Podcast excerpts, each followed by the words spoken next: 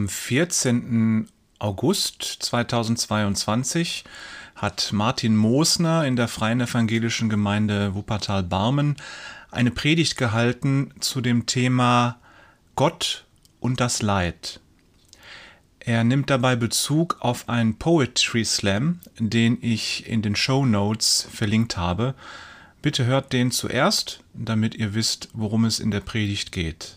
Eine sehr ergriffene und ergreifende Predigt. Ich wünsche euch viel Segen beim Hören.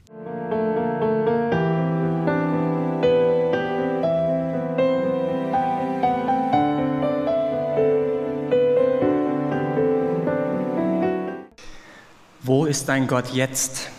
von Marcho Michalzik. Es ist ein bekannter Poetry Slam, denke ich, ein bekanntes Gedicht, ein bekannter lyrischer Text.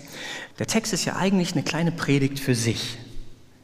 Und im Kern behandelt er die Frage danach, wie es sein kann, dass doch ein liebender und allmächtiger Gott auf dieser Welt ist, der das Leid dieser Welt nicht zu beenden scheint.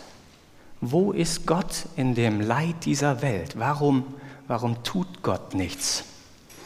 Diese Frage oder um diese Frage gibt es diesen Begriff der Theodizee, die Rechtfertigung Gottes, ist ja der theologische Ausdruck. Warum tut Gott nichts gegen das Leid der Welt? Das Gedicht beantwortet diese Frage übrigens nicht. Ich glaube, der Dichter versucht uns mit hineinzunehmen in die Antwort, die ihm gegeben wurde. Der Dichter selbst ist ein Mensch, dem, soweit ich weiß, kein großes Leid widerfahren ist. Ähm, der in Deutschland lebt, der hat eine exzellente Krankenversicherung, äh, der kennt Gott, der hat wahrscheinlich, so wie du oder ich, noch nie in seinem Leben wirklich Hunger gelitten. Aber er ist jemand, dessen heiles, behütetes Weltbild und vielleicht auch Gottesbild irgendwie ins Wanken geraten ist. Der ist ein Fragender, jemand, der sein Unverständnis unverblümt auch zum Ausdruck bringt. Das Nachdenklichkeit dabei, Ratlosigkeit, das Zorn dabei, da gibt es Anklage, Unsicherheit und dann langsam die zunächst schemenhafte Bildung einer individuellen Antwort. Und ich bin überzeugt, ich glaube, dass sie ist von Gott an ihn. Und er teilt sie in Form dieses Gedichtes mit uns. Der Mensch, der Gott anklagend fragt, wo bist du? In dem Leid der Welt, wo bist du? Fühlt sich plötzlich selbst gefragt von Gott, wo bist du? Ich möchte aber betonen, ähm, dass ich davon überzeugt bin, dass das eine individuelle Antwort ist, nicht eine generelle Antwort auf das Problem der Theodizee. Ich glaube zum Beispiel, dass ähm, ein Vater, nehmen wir irgendwie die Tsunami-Katastrophe, die vor einigen Jahren über Südostasien hereingebrochen ist, dass ein Vater, der seine Kinder nur noch hinweggeschwemmt sehen hat äh, und sie sind nie wieder aufgetaucht, der kriegt nicht von Gott die Frage, wo bist du? Es ist keine generelle Antwort auf die Frage nach dem Leid der Welt und warum Gott nichts dagegen tut. Also zumindest nach meinem jetzigen Erkenntnisstand glaube ich, dass auf die Frage der Theodizee gar keine generelle, umfassende Antwort gibt. Und die kann es auch nicht geben. Ich habe mal ähm, einen Vortrag von einem Theologieprofessor gehört, äh, der wiederum, äh, wenn ich mich recht erinnere, auf einen Pastor aus Amerika referiert hat. Und dieser Pastor musste eine Beerdigung leiten von einem Kind, das in einem Schulamoklauf ums Leben gekommen ist. Ähm, dieses Kind hatte eine Beeinträchtigung körperlich, irgendwie ähm, einen Rücken von Geburt an und er konnte nicht schnell genug weglaufen äh, und ist in den Rücken geschossen worden und ähm, ist erschossen worden. Und dieser Pastor sagte auf der Beerdigung wohl, ich möchte kein Christ mehr sein, wenn mir Gott das nicht erklären kann, warum dieses Kind gestorben ist, wenn ich nach dem Tod bei ihm bin. Ich fand das sehr interessant, sehr ehrlich irgendwie. Ich finde, als Christen müssen wir nicht unseren Verstand an der Garderobe abgeben. Müssen wir wirklich nicht. Ne? Aber auf manches haben wir keine Antwort, aber dürfen trotzdem Gott vertrauen. Ich persönlich finde es auch nur logisch, dass ich als Mensch ein begrenztes Verständnis habe. Ich habe nicht die Antwort auf jede Frage des Lebens. Aber die Frage stellt sich ja doch, wie können wir, wie kannst du, wie kann ich umgehen mit Menschen, denen Leid widerfahren ist, wenn wir doch als Christen überhaupt keine vernünftige Antwort geben können? Ich glaube, als Christen versuchen wir oft, das Leid zu übertun mit Gutem. Ähm, und das hat zum Teil bestimmt auch seine Berechtigung, das hat auch auf jeden Fall seine biblische Begründung. Also wir finden ja so Bibelstellen wie seid dankbar in allen Dingen oder erachtet es als lauter Freude, wenn ihr in mancherlei Anfechtung fallt oder solche Formulierungen wie Tod, wo ist dein Stachel? Und wenn dann jemand gestorben ist, dann sagen wir, er darf jetzt schauen, was er geglaubt hat. Halleluja. Er ist heimgegangen. Und das stimmt. Das glaube ich, glaube ich wirklich, ne? versteht mich nicht falsch. Aber das kann nicht, eben nicht jeder sofort so nehmen. Das darf oder muss manchmal auch ein Prozess sein. Als der Opa meiner Frau Katrin gestorben ist, ähm, haben die auch immer alle versucht zu trösten, ähm, dass sie ihr gesagt haben, ja, es geht ihm doch jetzt besser, weil er ja jetzt bei Gott ist. Ne? Und Katrin erzählt heute noch, wie furchtbar das für sie war. Also ich meine, ja klar, geht es ihm jetzt besser, aber er ist nicht mehr da. Katrin war plötzlich ohne ihren Opa und ihre Oma war ohne ihren Mann.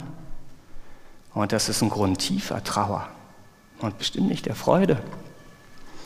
Und diese für sie zumindest rüberkommende so kalte Abgeklärtheit, wie Menschen damit umgegangen sind, das wirkte für sie fast pervers.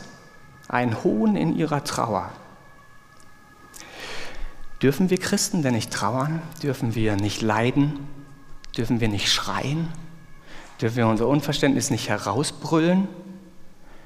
Dürfen wir Gott nicht anklagen? Wir dürfen.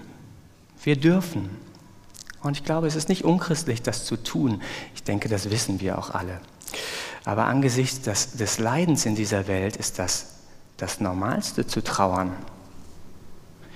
Und wir machen vielleicht einen Fehler, wenn wir als Gemeinde Gottes, als, als Christus-Nachfolger, ähm, anderen Menschen, aber auch, oft auch uns selber, in unserem Leid nur erzählen, wir müssen jetzt gefälligst wieder fröhlich sein, dankbar und hoffnungsvoll.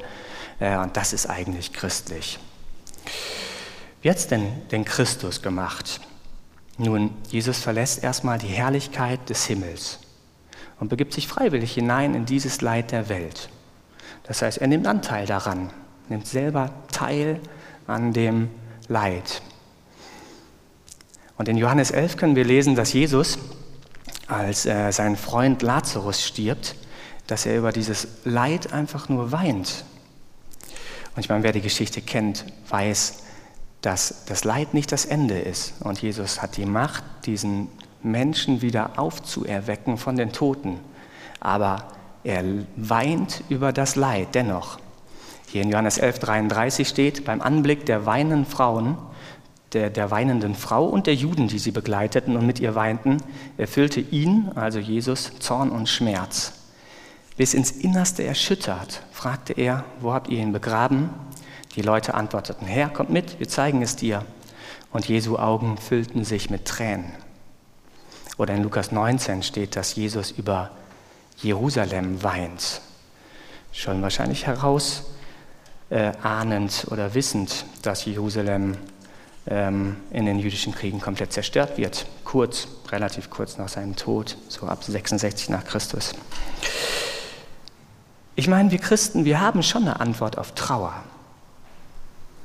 Nach der Trauer kommt die Hoffnung, das Vertrauen, die Freude, aber eben erst danach. Lasst uns das Leiden nicht überspringen. Das ist unmenschlich. Ich glaube, das ist auch unchristlich. Ich meine, wodurch geht die Trauer weg? Ich habe ähm, lange gedacht, äh, das ist halt irgendwie Zeit, aber ich glaube, das stimmt nicht. Das ist nur ein Teil der Antwort. Trauer geht nur weg durch Trauern. Nur durch Trauern und nur dadurch. Ich habe zum Beispiel meine Schwierigkeiten mit äh, Gemeinden, in denen gesagt wird, ähm, vor, dem, vor der Lobpreis-Session, äh, egal wie es euch geht, legt alles ab, äh, lasst uns jetzt Gott loben und steil gehen irgendwie. Äh, und das mag durchaus auch seine Berechtigung haben, hat es auch wirklich. Ne? Also zum Beispiel in Apostelgeschichte 16 steht, dass Paulus und Silas auf einer Missionsreise ähm, geschlagen wurden, ins Gefängnis geworfen sind und dort in dem Gefängnis, in dem Leid, das, sie, das ihnen begegnet, beten sie und loben Gott. Und die Gefängnistüren öffnen sich. Aber nicht jeder ist jederzeit Paulus und Silas, oder? Also ich glaube, das holt die Menschen nicht immer ab. Mich holt das nicht ab. Ich glaube, es muss ein Gleichgewicht geben zwischen Lobpreis und Klage. Und ich denke, in der Bibel sieht man das auch. Da zerreißen sich Menschen vor Trauer die Kleider und streuen sich Asche auf den Kopf. Wenn man das manchmal im Fernsehen sieht, wie im Orient, die diese Kultur ja ein Stück weit weiterleben, ähm, Tote durch die Straßen getragen werden und alles schreit und weint, da wird getrauert. Und auch die Psalme, die sind ja kein reines Lobpreisliederbuch, ne? ganz und gar nicht. Ich glaube, der größere Teil sind Klagepsalme. Ich weiß es nicht genau, aber es gibt viele, viele Klagepsalme, die dann zum Teil am Ende dennoch das Lob Gottes wiederfinden. Aber dennoch ist es eine Klage. Ich glaube, ich persönlich würde mir wünschen, dass, äh, wenn ich äh, sterben werde, ich in einer Gemeinde bin, in der erstmal Mitgefühl und Trauer ausgedrückt wird. Vielleicht so das das Aufstehen oder so, um, um, um den Respekt zu zollen. Und danach der feste Glaube Ausdruck verliehen wird, dass ich nun bei Gott sein darf und das Leid der Welt hinter mir gelassen habe. Ich glaube übrigens, dass die meisten Menschen, die schweres Leid erfahren haben, erstmal gar nicht fragen, wo ist Gott. Ich glaube, die ergehen sich erstmal oft in so, so traurigen Konjunktiven also so dieses typische, wäre ich nicht da und dorthin gegangen, dann wäre das nicht passiert. Hätte ich doch mal nicht so viel auf mein Smartphone geguckt, sondern mal mehr auf mein Kind aufgepasst, dann hätte, hätte, hätte Fahrradkette. Ja, das, diese Konjunktive bringen uns, bringen uns nichts. Oder die Frage, warum? Aber auf die Frage, warum, gibt es keine Antwort. Und ich glaube, das äh, gilt für gläubige Menschen genauso wie für Atheisten. Die fragen beide im Leid, warum. Aber ich glaube, beide bekommen keine Antwort. Aber der gläubige Mensch stellt vielleicht gleichzeitig mit dem Warum, wahrscheinlich aber erst später, irgendwann die Frage an Gott, wo bist du? Und ich glaube, darauf gibt es eine generelle Antwort, eine allgemeingültige Antwort. Die hilft dir aber nur dann, wenn sie dir als individuelle Frage auf eine, als individuelle Antwort auf deine persönliche Frage gegeben wird. Die Antwort Gottes auf die Frage, wo bist du, die ist, ich bin da. So offenbart sich Gott ja in der Bibel. Ne? So offenbart sich Gott dem Mose im brennenden Dornbusch. Gott beauftragt dann Mose, zurückzugehen nach Ägypten zu seinen Landsleuten ähm, und ihnen von dieser Begegnung zu berichten und sie in die Freiheit zu führen. Und Mose fragt Gott, ja, was soll ich denn meinen Landsleuten sagen, wer du bist? Und Gott sagt ja interessanterweise, antwortet nicht mit dem Gottesnamen, dem JHWE, dem Yahweh, sondern er antwortet mit diesem ja, ein bisschen rätselhaften Spruch, ganz, ganz schwierig äh, auch zu übersetzen. Ähm, ich habe es mir mal aufgeschrieben, kann es nicht aussprechen. Eje, Ascha, Eje vielleicht. Wir kennen es, glaube ich, ähm, als Ich bin, der ich bin. Ich bin der, ich bin da. Oder in der Elberfelder steht, dass Gott zu Mose spricht, sagt deinen Landsleuten, der ich bin, hat mich zu euch gesandt. Luther übersetzt ähm, nach Meinung der meisten Forscher, glaube ich, ähm, besser futurisch. Ich werde sein, der ich sein werde.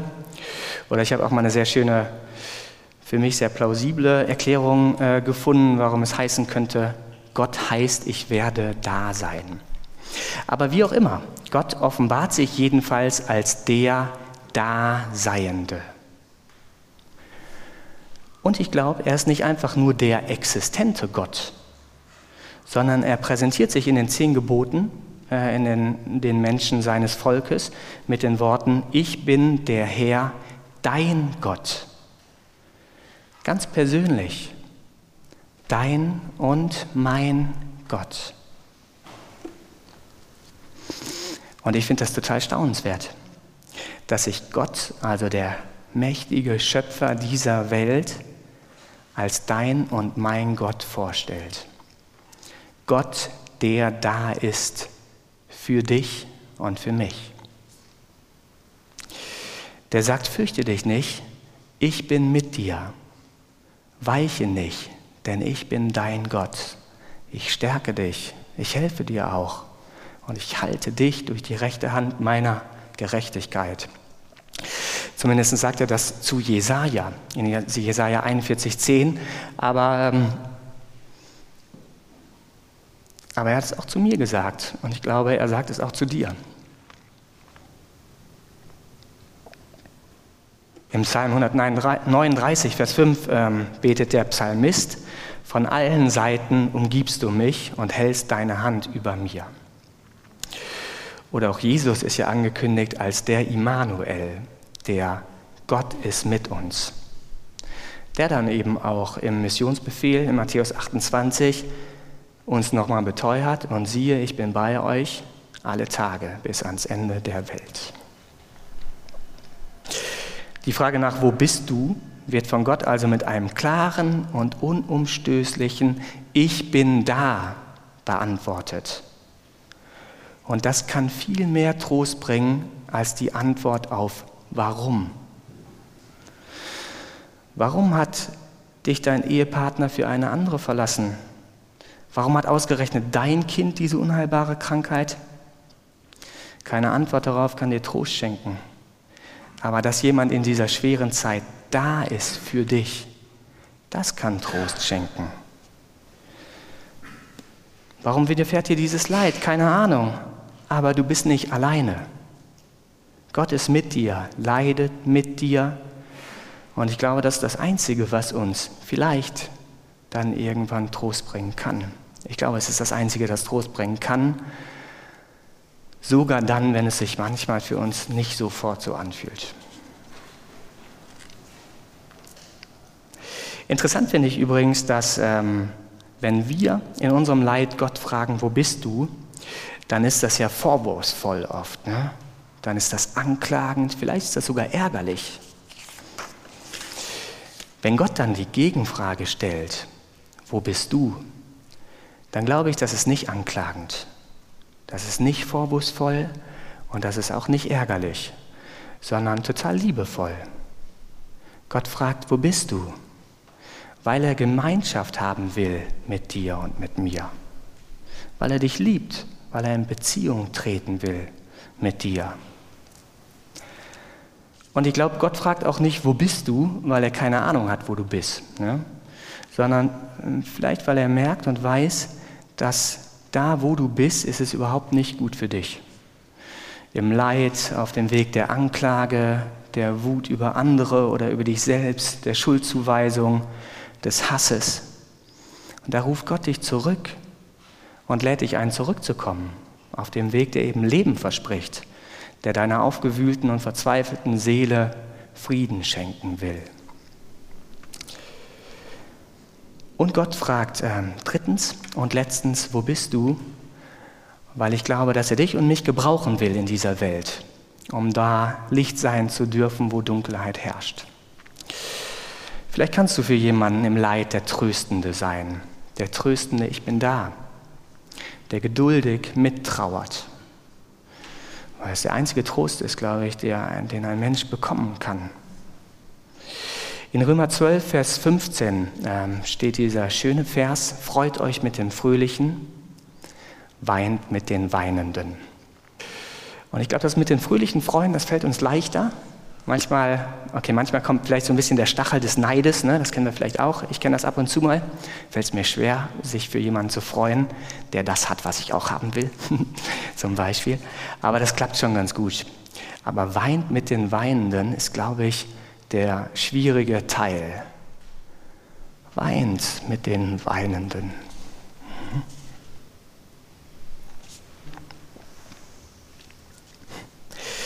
Ich wünsche euch und mir eine Woche, die wir leben in dem Bewusstsein, dass Gott da ist.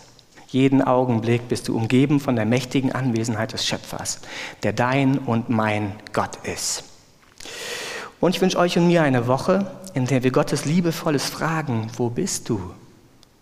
Verstehen als einen Wunsch nach Gemeinschaft, dem es wert ist und wohltuend ist, nachzukommen. Und ich wünsche dir und mir eine Woche, in der wir Gottes Nachfragen verstehen als, als Ehre und Freude, denen, die Leid tragen, ein Licht zu sein. Auch wenn das viel Kraft kosten kann, mit den Weinenden zu weinen. Trostspender zu sein, ist, äh, wie ich glaube, ein Ehrentitel nach dem Herzen Gottes. Amen.